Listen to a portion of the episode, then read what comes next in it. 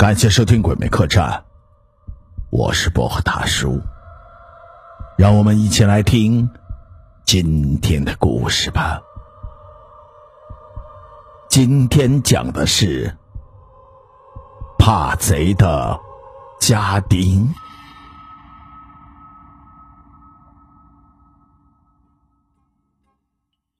大清同治年间，王官村的王财主是十里八乡的富户人家，金银万贯，地有千亩，深宅大院，是亭台楼阁，无所不有。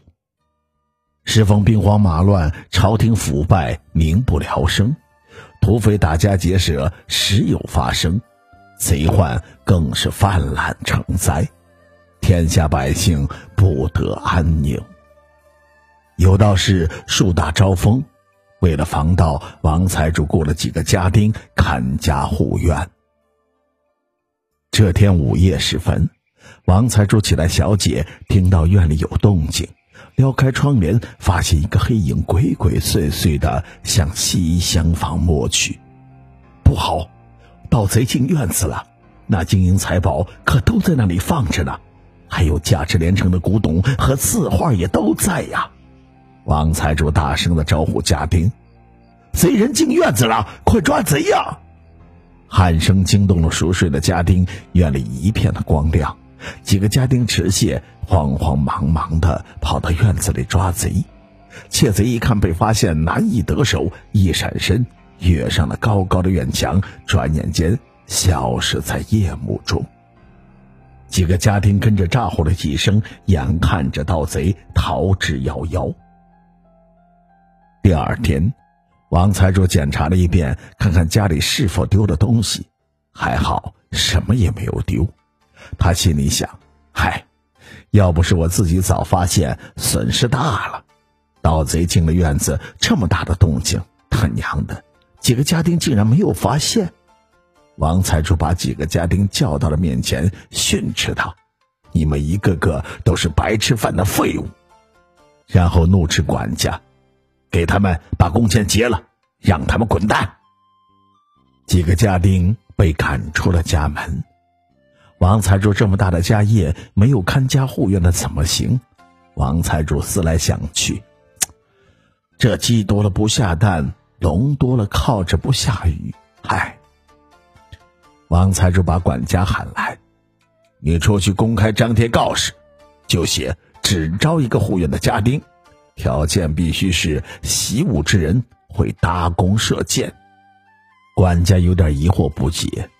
王财主告诉管家：“呃，凡是能进入本府高墙大院的，都是飞檐走壁、落地无声的梁上高手。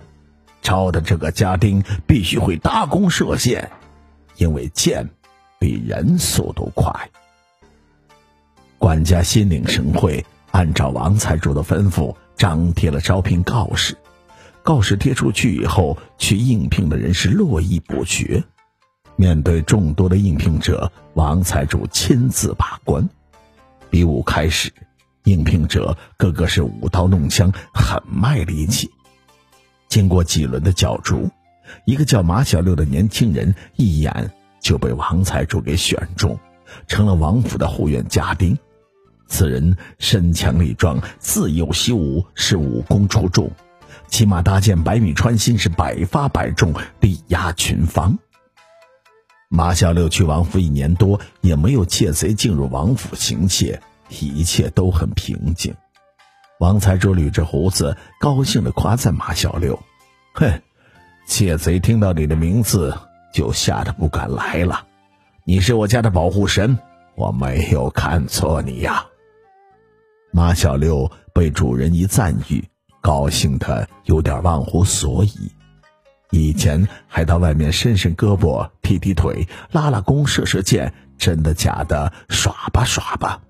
现在是每天吃饱了睡，睡醒了就吃，扬起了一身肥膘，天天点着个大肚子，气势凌人的出入王府，无所事事。王财主哪里知道？马小六现在的状况，别说一蹦跃上墙头，就是爬也爬不上去了。时至中秋之夜，明月当空，秋风清爽宜人。王府是张灯结彩，琴声是悠扬悦耳。王财主一家欢聚一堂，饮酒赏月之后，就各自回房歇息了。马小六喝了好多酒，早已呼噜呼噜的进入了梦乡。王财主熄灯后还没有入睡，忽然听到院子里有响声，撩起窗帘向院子里一瞅，一个黑影在院子里到处的乱窜。不好，进来贼了！那贼猫着腰贴着墙根向西厢房摸去。王财主心想：有马小六在，那盗贼跑不了，估计一会儿就会倒在马小六的神剑之下。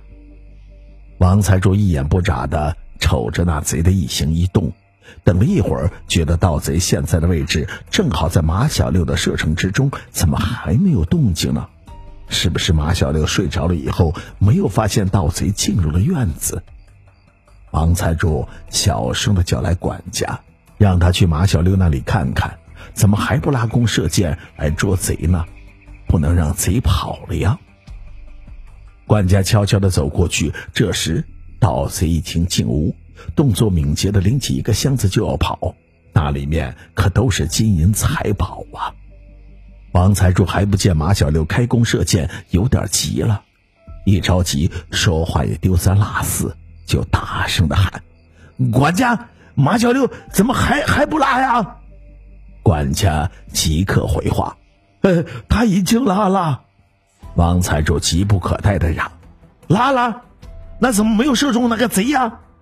管家哭笑不得的说：“哎呀，老爷，马小六吓得躲在家角里，拉了一裤子。原来这个马小六是假的。”他叫马小五，自幼胆小，是马小六的双胞胎哥哥，不会习武，不会射箭。真正的马小六身怀绝技，武艺高强，世道所逼做了强盗，是大家劫舍，但从来不伤害百姓，专门杀富济贫，是除暴安良。马小六只不过是哥哥马小五的替身，替哥哥骗过了王财主，让哥哥马小五。有吃有喝，荣耀了好几年。要不是这个外地的盗贼入宅盗窃，马小五还露不了馅儿。